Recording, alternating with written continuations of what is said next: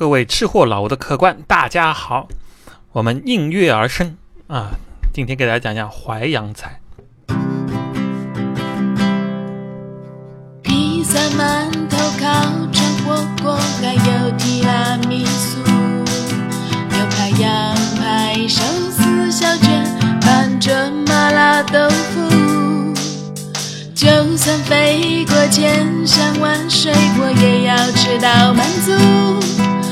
有美食，我很幸福，幸福的像一头猪。这就是吃货老吴。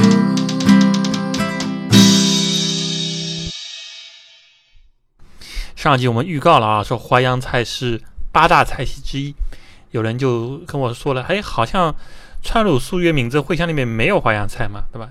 苏嘛，苏是什么东西呢？对吧？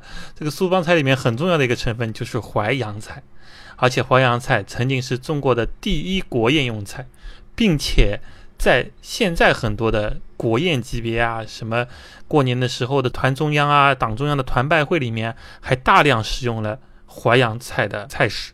至于为什么呢？等会儿给大家讲。这个在讲之前，先插播，先硬性插播一段广告啊，其实不是广告，其实是福利。哎呀，你看我为了把这个节目做下去，为了做我的视频节目啊，这个花费也不小啊，所以沦为一个广告狗。这次呢，喜马拉雅给给我争取了一些福利嘛，我就都送给大家。是一个什么玩意儿呢？是一个智能泡茶的东西，叫茶蜜。哎，这个玩意儿非常好玩，他们送了一个。样品给我，这就是我仅仅收到的，没有钱啊，一分钱都没有，就仅仅收到的好处，是这一个让我试用一下。它是什么呢？它就是把陆羽的茶经里面所有泡茶的这个道道，全部做成了程序，融在一个智能的泡茶杯子里面啊。这个杯子也也挺大的，像那种日式的那种啊杯子一样，茶叶和茶是分开的。然后呢？呃，有智能芯片，可以用 A P P 连接手机，它会教你，比如说你是泡高山小种，什么时候洗茶，洗多久，用什么温度的水，然后泡泡多久，然后喝，对吧？喝第一泡和第二泡怎么样的东西，它所有都固化在程序里面的。然后你 A P P 还可以选，呃，我现在是喝龙井，它怎么泡，对吧？它温度保持到什么程度？那我现在是喝普洱是怎么样？怎么样？非常智能，非常好玩，而且还可以统计说你一天喝了多少茶，然后喝的什么品种的，还可以交流等等等等。这东西在淘宝上要卖三百九十九元啊，这次给大家送十，嗯，没有十个，九个啊，因为有一个是我自己的，给大家送九个。怎么获得这个东西呢？你们一分钱都不用掏，你们只要在我的节目下面评论，或者到我的微博下面去，我的微博叫。路过全世界的吃货老吴，挺好记的啊。或者你就搜“吃货老吴”也能找到，我的头像一看就知道是我的头像了。在下面你就写评论，我要礼物啊，别别的随便写，反正有个关键字我要礼物就行了。抽奖的标准怎么抽，对吧？如果有几十个人，超过九个人，有几十个人怎么办呢？怎么抽呢？我们用一个非常科学、非常有逻辑性啊、非常高科技的抽奖方法，就是看心情。我就看，反正你们我谁都不认识，我也没法作弊。我就看，嗯，哪九个？比如说我喜马拉雅上抽四个，然后那边抽五个，这边看看谁的名字顺眼，我就抽。啊，任性抽九位，到时候我会能跟你们联系，微信或者是这个什么联系，把地址给我，就给你们寄过去，好吧？这个是给大家争取的福利啊！这一次终于和吃的有关系，所以呢，我这个里面绝对是不会接那种什么饭店的广告推广。我朋友当中也开了很多饭店啊。那跟我说，哎，吃货老五节目，听说还现在还有些听众的吧？一集也有也有几千个听众了嘛？你能不能给我宣传一下，说几句好话什么的嘛？呃，有的请我吃饭，有的给钱什么的啊，一律不搞啊。这个和吃的密切相关的，我们不做这个，否则的话，我们就第三方的公正客观性就没有了嘛。至于这个智能茶杯，我想和我的节目利益冲突不是很大，对吧？那就送吧，送给大家，好吧？给大家争取礼物，多给我留言啊，多给我评论，多给我宣传。以后还会争取更好、更值钱、更贵的。现在才三九九嘛，以后说不定我就争取个 iPhone，对吧？iPhone 七 Plus 之类的送给大家都可以的啊。好了，嗯，广告时间结束啊，时间不长，马上回来了。我们回来说淮扬菜，呃，其实我个人淮扬菜我还是比较比较喜欢吃的，因为毕竟上海人嘛，你看离扬州多近啊。对了，淮扬菜去哪里吃呢？最本体的就是扬州嘛，还有淮淮淮南淮北其实也有一些，对吧？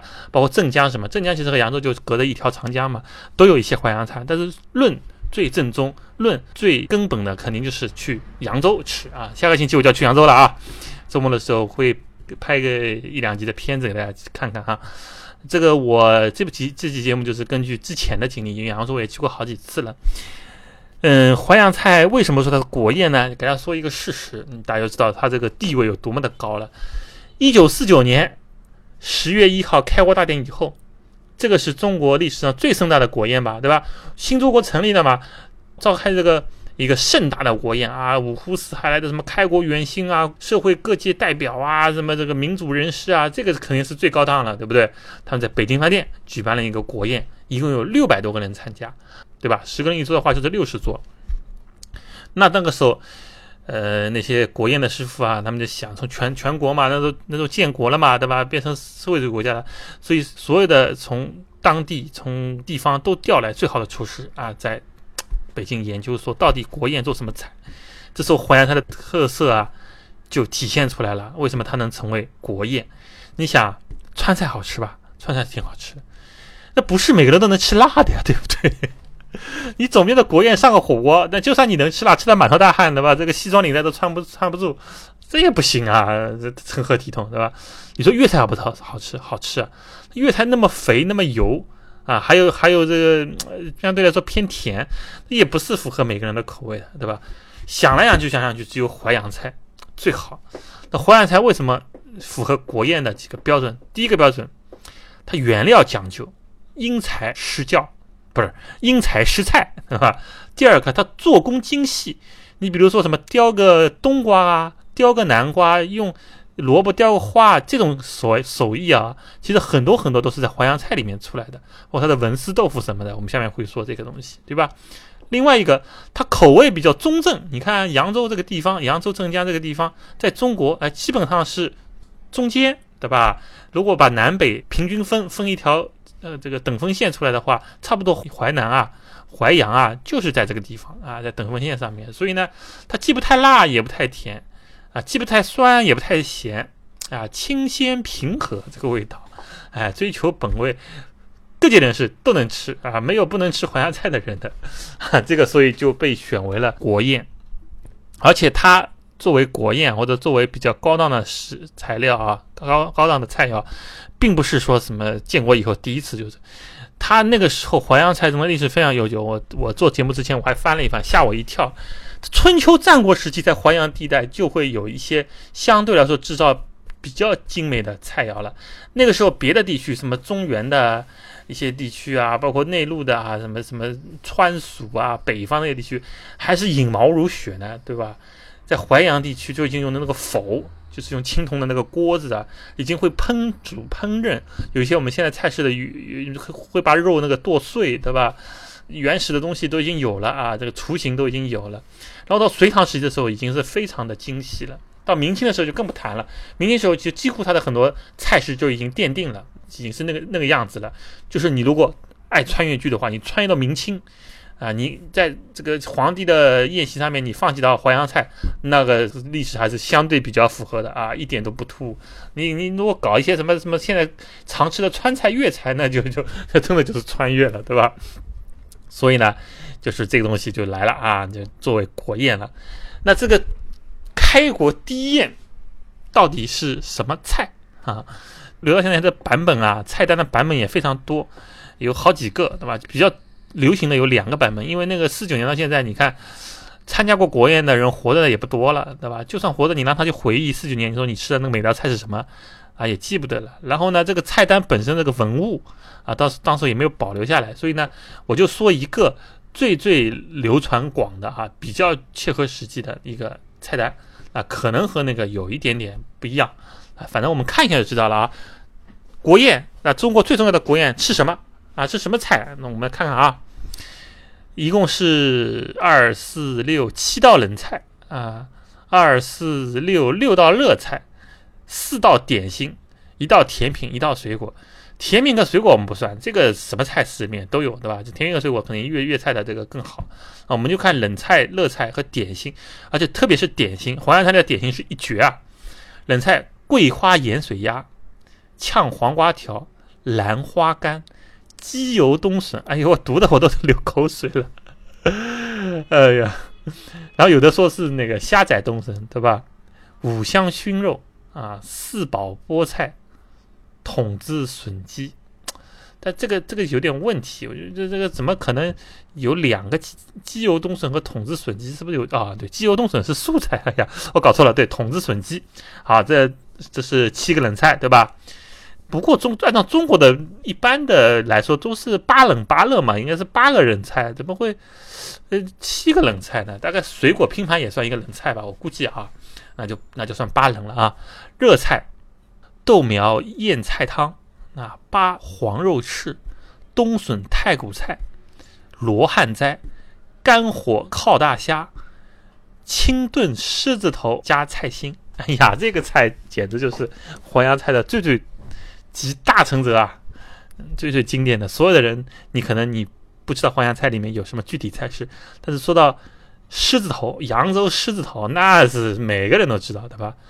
点心来了啊，点心啊，炸春卷、菜肉烧麦、豆沙包、黄桥烧饼。嗯，这个里面虽然有一点点采采取了其他的菜式，但主主流啊，主线还是以淮扬菜为主的。淮扬菜刀工真的是非常精细，你像国宴上面，他用瓜的冬瓜、南瓜雕一个东西放在当中，然后所有的这个摆盘里面用一些萝卜什么东西雕好放在旁边。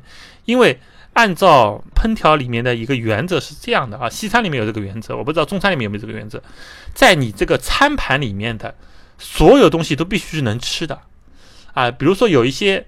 寿司啊，有一些或者是粤菜，或者有一些什么菜式啊，他会在盘子里面点缀一些什么塑料片，对吧？用塑料片做的那种假的什么草啊，什么乱七八糟。有有一些什么新的创意菜里面用用一些这个道杆啊，放一些造型出来，这都是不可以的，对吧？你要做造型，你可以用巧克力做啊，你可以用菜做，你可以用萝卜做，你可以用什么东西做？这东西好吃不好吃另说，所有的装饰必须要能吃下去的。盘子内、餐盘边缘内所有的东西都是必须能吃的。淮扬菜就遵循这个样标准，对不对？然后它讲究火候，讲究刀工啊，讲究这个火功，而且烹调的手段，刚才大家听了那个这些菜嘛，你就听出来了嘛？什么炖的、焖的、煨的、蒸的、炒的，对吧？烧的、干烧的，各种烹调手段。你不要看这个是一个字之差，就是它的拍烹调手段里面都是有一点点不同的。比如说我们说炸和煎。这两样东西，很多人就觉得炸和煎不是一样的吗？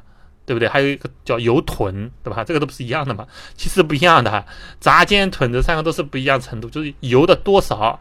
炸就是要没过你所炸被炸的东西，对吧？煎是单面的，油可以比较浅一点。这个东西，比如说你是嗯煎吃饭糕，对吧？这是可以的，呃，一面在上面，一面在下面。煎馄饨。啊，只要里面有点油就可以了啊。这个炸必须是油很多，把这个都没进去叫炸啊。炸薯条这种炸啊，囤就是油要更多啊，就油温比较低，稍微低一点点的囤花生米什么的，对吧？这个我们以后细说啊。所以这个里面烹调手段是非常有意思的。那淮扬菜，大家说除了这个国宴里面的这些菜里面提到的，那其他还有什么菜呢？我大概想了一下啊，淮扬菜大概有这么几个经典的菜啊。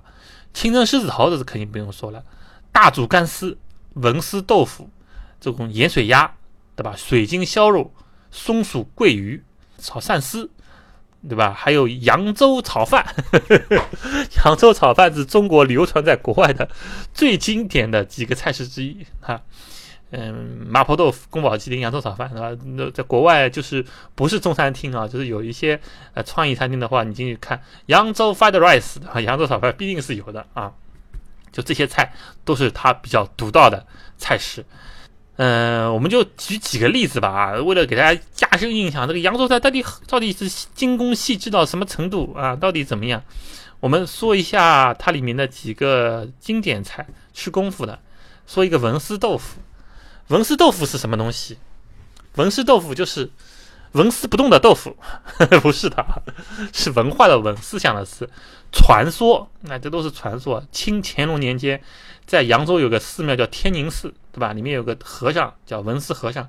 和尚嘛，天天吃素斋，对吧？天天是豆腐啊、青菜、青菜、豆腐，吃的很没劲。然后呢，嗯，像修心嘛，修佛法嘛，平时也要要要闲得很啊，找点事情做做。后来呢，就。在刀工上面动脑筋，在这个豆腐啊，刀工上面动脑筋，创建了文思豆腐这么一个菜式，是以英人命名的。文思豆腐是什么东西呢？它就是豆腐，好像有点废话。文思豆腐必须要用菜场上能买到的普通豆腐，比比如说鸡汁豆腐啊，比如说什么的豆腐，对吧？就是普通豆腐。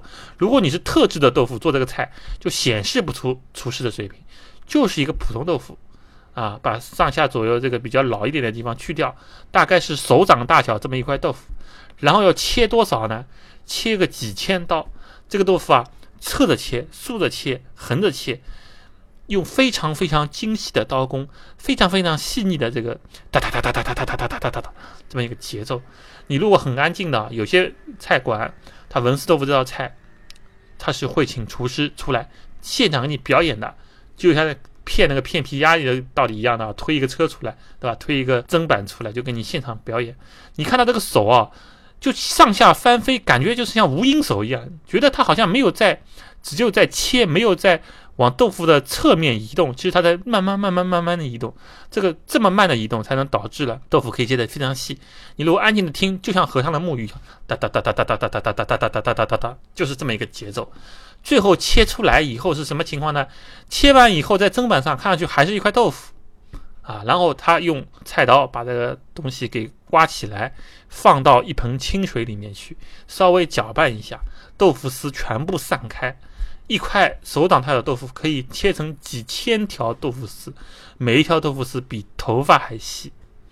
你说我用豆腐干，对吧？或者是用别的稍微硬一点的食材切的，或者用拉面，对吧？拉的比头发丝还细，这个我还能理解。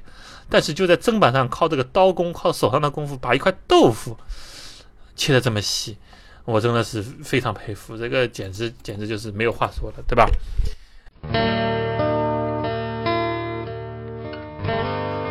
各位客官，如果你们觉得这节目还有点意思，可以在喜马拉雅 APP 里搜索“吃货老吴”，点击中间左边的订阅，就能在第一时间里收到节目的更新了。另外，我们还有一个公众微信号，同样在微信里搜索“吃货老吴”四个字，看到一个胖子的头像就是了，关注一下，也许你就能得到世间美味了呢。包括大煮干丝也是，大煮干丝它也会把干丝切得非常非常之细，大概比那个文思豆腐稍微粗一点啊，也是非常细的。用那个高汤吊出来以后，也非常好吃啊。这个都是吃功夫的。你包括那个我们说的扬州狮子头，扬州狮子头你试试看这个肉丁，它剁的这个细腻程度，对吧？也是非常牛逼的。好，我们另外说一个闻名全世界的扬州炒饭，这个扬州炒饭牛在什么地方？它绝对不是你吃的外面的叫什么蛋炒饭啊，或者叫外面有很多小饭店啊说扬州炒饭，那个是什么扬州炒饭？那个扬州炒饭根本就是肉丁蛋炒饭，或者叫火腿肠蛋炒饭，了不起了，对吧？正式的扬州炒饭必须要有十三样原料：米饭、鸡蛋、火腿肉、虾仁、青豆、胡萝卜丁、玉米丁、香菇丁、葱末、绍兴老酒、盐、胡椒粉，十三样。还还有什么？还有油，我记不太清楚了。反正就就是有有十三样东西，十三样原料放在那个地方炒出来的这一盆饭，这才叫扬州炒饭。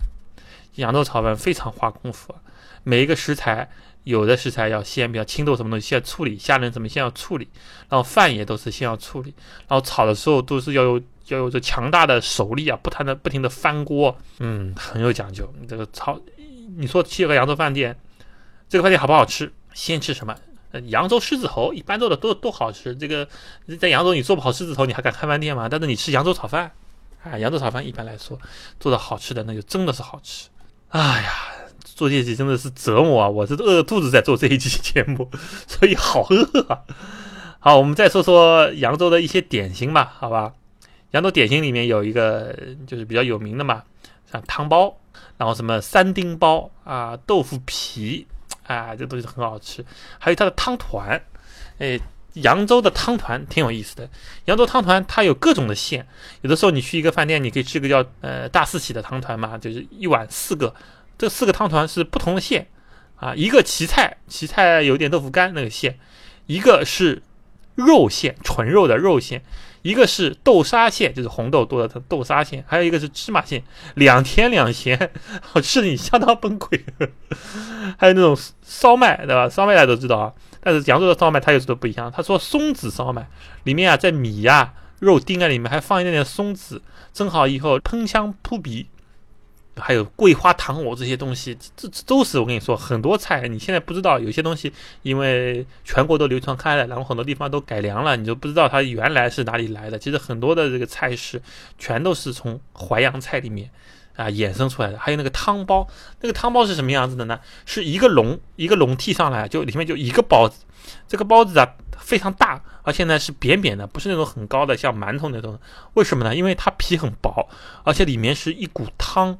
啊，一股肉汤，然后有肉馅，所以它不可能就很鼓鼓的嘛，它就是扁扁的啊，像一个胖子瘫坐在 瘫坐在沙发上那个感觉。然后你拿一个吸管，噗，出去戳进去，慢慢慢慢的很烫啊。这个蟹黄汤包就小心啊，慢慢慢慢的吸吸吸吸吸，把汤汁都吸的差不多了，然后呢，再把这个筷子汤包煎出来慢慢吃。嗯。另外的点心还有什么三丁包子，对吧？青菜包子、翡翠烧麦，这些大家都可以去吃一吃啊。里面比较特别的是翡翠烧麦，翡翠烧麦它的馅是荠菜馅啊，素馅，但是是甜的。不知道你们能不能吃过？不过扬州菜里面真的是死甜死甜的菜非常少，它不不是无锡，它偶尔有一两个菜，它就就是故意做成这个味道，而不是说整个菜系就是那个甜的要死的，像像嗯无锡的小龙啊，无锡的肉排啊，无锡的哎我我都不能说无锡，我一说无锡，我牙齿里面就有一种很甜的 齁的感觉出来啊，啊烧肉什么的，这都要都要去吃，对吧？毫无疑问，在扬州，扬州人我觉得很幸福啊。早他妈吃吃早茶，中午嘛饭店一大堆，晚上饭店一大堆啊，随便选一选都是好吃的。那去扬州，很多人就要啊问了啊，那么去扬州什么地方、什么饭店吃饭呢？就我一般呢是不大推荐饭店的，因为这个饭店仁者见仁，智者见智，而且我推荐的很细的话，一个人家会觉得你是不是有第三方利益在里面，第二个。我又不是《舌尖上的中国》，《舌尖上的中国》，你看每写一个地方，每拍一个地方，这个地方到后来就会变得，哎呀，你根本就排队都排不上。然后呢，人声鼎沸，每天无数的游客去，导致了那边的菜式呢水平降低，因为他客人那么多啊，每人每人宰一道就够了嘛，对吧？你也无所谓了。然后真真的忙到很多东西没法精工细致了，哎，所以呢，我就一般介绍饭店都一笔带过，像。扬州比较好的几家，对吧？共和村、野村、景村、富村，这这这个几个村，你肯定要去的嘛，是不是？这个早茶，你你你你这个地方一一定要去的，对吧？有的人说野村好。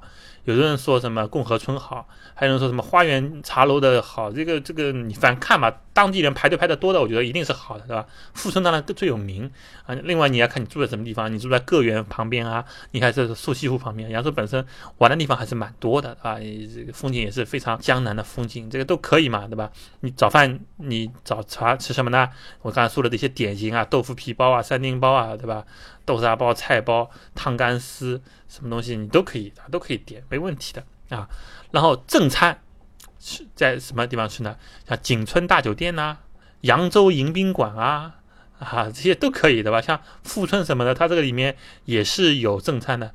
包括扬州有一条美食街啊，也不能叫美食街，就是那种仿制的老街吧？啊，重修的老街叫东湾街啊，东湾街上你自己去找啊，也有很多饭店。对吧？花园茶楼里面也有正餐，什么扬州老味道啊，呃，武亭迎春呐，这个什么东西，这个很多啊，你都可以去找。然后呢，这些有名的饭店相对来说贵一点，当然和上海的物价来说，这这这也不算贵，对吧？你都是很正常，就是正常的价格，一个人可能人均消费一百多块钱，你都可以吃了。另外，在扬州的大街小巷上还有很多很多这种以姓氏命名，比如说朱氏淮扬菜。啊，经典淮扬菜就这种名字，很多很多小饭店进去可能只有三五桌，或者都是那种卡座的位置。哎，你不要以为不好吃啊！我朋友去吃过好几次，说找这种小饭店，哎，非常正宗。可能一个小饭店里面，它不能道道菜做的都很到很经典，像那种大饭店一样，它有各种各样厨师啊，鱼是一类厨师做的，肉是一类厨师做的，点心是专门有点心厨师做的。小饭店里面可能就养了一两个好厨师。他就可以做出一些，比如这个地方扬州炒饭特别好吃，这个地方的肉丸子比狮子楼还好吃啊！对，忘记说狮子楼了，扬州很有名的那个狮子楼，像一个整个饭店像个花园一样的那个最最贵的地方，对吧？还有如是古宅那个地方，啊，这都可以去试一试，好吃啊，真的是，那那没得话讲。我觉得，嗯，你去扬州，比如说一般像我们比较得天独厚嘛，去周末就可以开车过去，你去一共也就能吃个四五顿啊，五六顿菜。你这个这些饭店你挨个吃过了吗？好饭店吃个两顿，对吧？街边小巷的这种另类的啊，有风格的啊，民俗的饭店你吃两顿，然后早茶馆找一个出名的，找一个离你住的近的，因为早茶嘛，你想总是睡醒了去吃，你睡醒了你跨越整个城市，你跑到另外一头去吃早茶，这好像也太丧心病狂了，对吧？哎，所以扬州菜差不多就是这个样子啊。其实扬州菜你要展开说啊，你说这个每个菜的做法，然后它的历史，就像那个文思豆腐的东西啊，真的可以做好几集。但是呢，我想还有下一集呢，我们放到等我扬州回来以后再做啊。那个时候，因为我有之前去了，也是要两三年以前了嘛，很多东西可能不太一样了。我去了以后，亲身经历以后再给大家讲。总的来说，扬州菜让我想起来的一个词。啊，除了它好吃以外，它有一个非常重要的关键词，叫做无用之美。有一些搞广告、搞 IT、搞工业化设计的人都知道这个这本书，对吧？有一本书叫《无用之美》。无用之美谁搞得最好？日本人搞得最好。呃，他的那些餐具，啊，他那些菜式的制作，他的有一些装盘，嗯，包括很多无印良品出产的一些产品，你发现它真的有很多的东西啊。它是没有实用价值的，它仅仅有装饰价值，有的甚至连装饰价值都是没有的。它就是给你一种感官，给你一种感受，让你进入那个基调，进入那个调调。比如它的怀石料理，一道一道上来，对吧？每一道要不同的器皿啊，每一道要配不同的这个温度啊。淮扬菜就有一点体现了这个无用之美。你说你把这个豆腐切的像头发丝一样细，吃上去和切的粗一点的一个豆腐根的味道。能有多大区别呢？我告诉大家，区别不大，对吧？包括大煮干丝，你说这个干丝粗一点、细一点、软一点、硬一点，有没有太影响口感呢？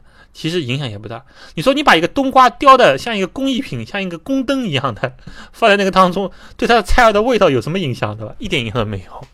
但是呢，就是这样的所有的点点滴滴的东西，导致了整个淮扬菜就可以登上国宴之堂，让你在吃每一道菜的时候就有一种。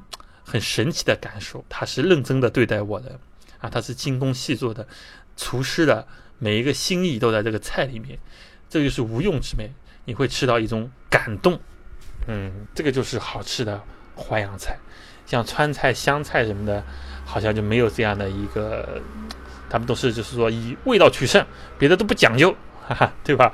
那川菜馆一般都是那个样子的，对吧？烟火缭绕啊什么的。嗯，我觉得淮扬菜其实，如果我们可以大肆发扬的话，完全可以做成像往日本的怀石料理啊、精料理那个方向发展，啊，可以开成那样子那样的店。但是很可惜，现在在中国整个国土上面还没有看到有这么精致的可以往那个方向走的淮扬菜，形式和味道可以结合的那么好的。好了，那么我们今天节目就做到这里，好不好？我我要去扬州吃啦！我要搞一个扬州炒饭，然后来一个文思豆腐，来一个清炖蟹粉狮子头，加一颗小青菜，这是多美味的一顿饭呐！啊，好好，我已经等不及了，谢谢各位客官，再见。